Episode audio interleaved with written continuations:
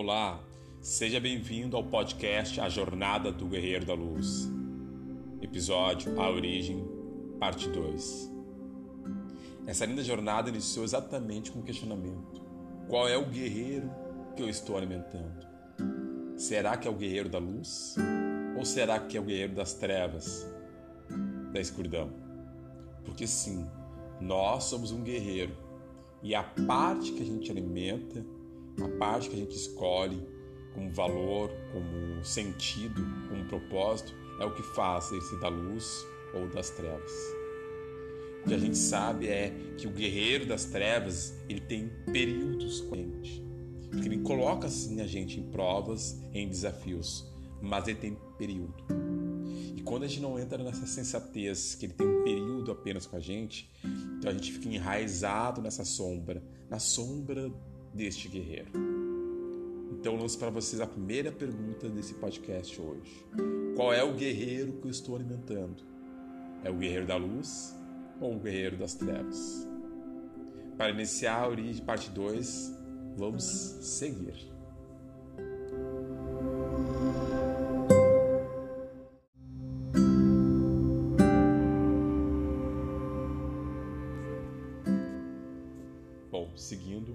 Jornada do Guerreiro da Luz, A Origem, parte 2, que começa com o início da história da minha adolescência. Sempre antes de iniciar uma nova parte, eu concluo a último episódio, a última parte, que foi casualmente falando da minha infância. Concluo. A minha infância foi apenas uma assimilação de tudo que eu captava do meu mundo externo, que é a minha constituição familiar, meu sistema familiar de onde eu vim. Comemorei um pátio com oito, de oito a nove pessoas, eu captava, eu puxava tudo para mim, tudo aquilo que era bom e também tudo que era ruim. Sim, toda criança aproximadamente de 1 aos 7 anos, às vezes vai até mais, até os 9, 11 anos. Ela tem a facilidade de puxar do mundo externo tudo que é jogado ou que é jogado ao vento, né? Como uh, discussões, etc, etc. E essa puxar muitas vezes significa que ela vai colocar para dentro, porque como ela está em desenvolvimento moral e interna, ela vai puxar para dentro. E ao puxar para dentro, sim, vai desencadear muitas doenças, principalmente pulmonar. No meu caso foi pulmonar. Mas há outras doenças também que desencadeia é desencadeado apenas por causa de um processo emocional. Então, quando a gente tem filhos, uma coisa que a gente tem que observar quando começa a ficar doente na infância é isto. O que, como está meu ambiente? Como está o ambiente meu filho vive? Há muita discussão, muita briga, há muitas questões mal resolvidas, porque sim, mas a criança vai ter a facilidade de absorver tudo. Ela vai ser puramente uma esponja.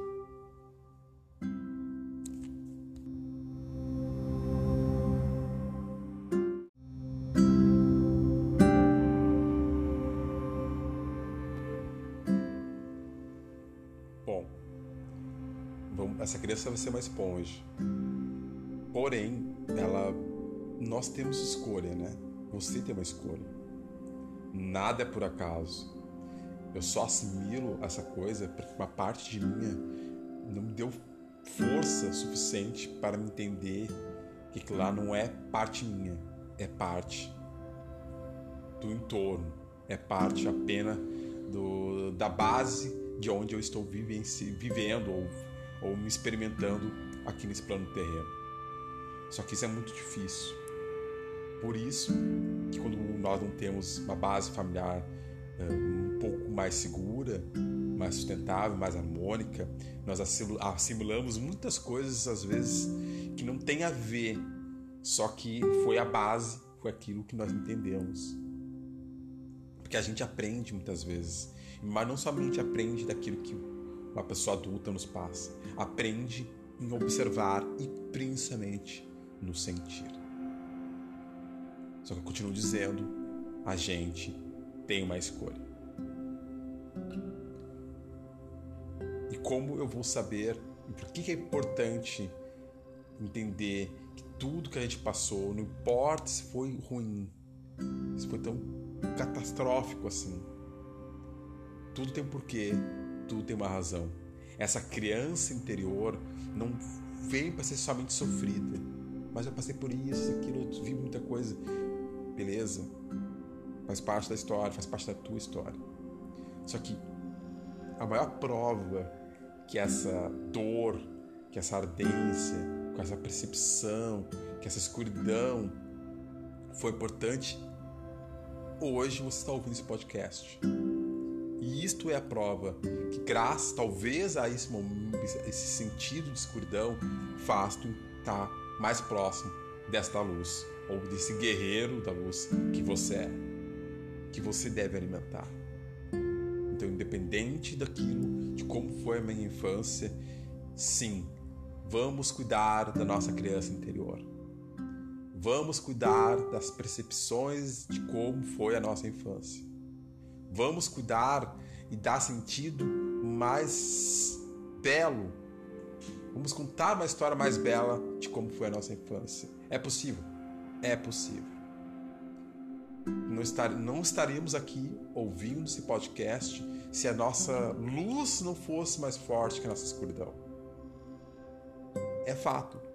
Não estaríamos aqui. Então, vamos cuidar da nossa criança interior.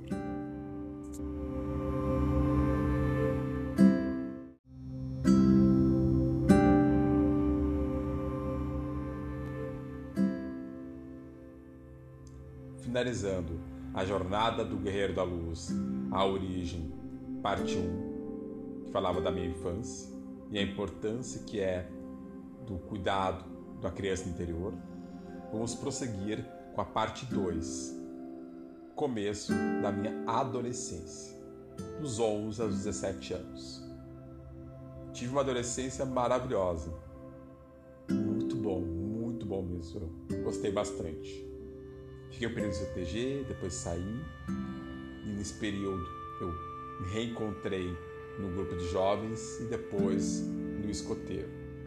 Gente, foi muito interessante. Eu entendi que eu gosto, amo grupos, amo estar em grupos, grupos mesmo.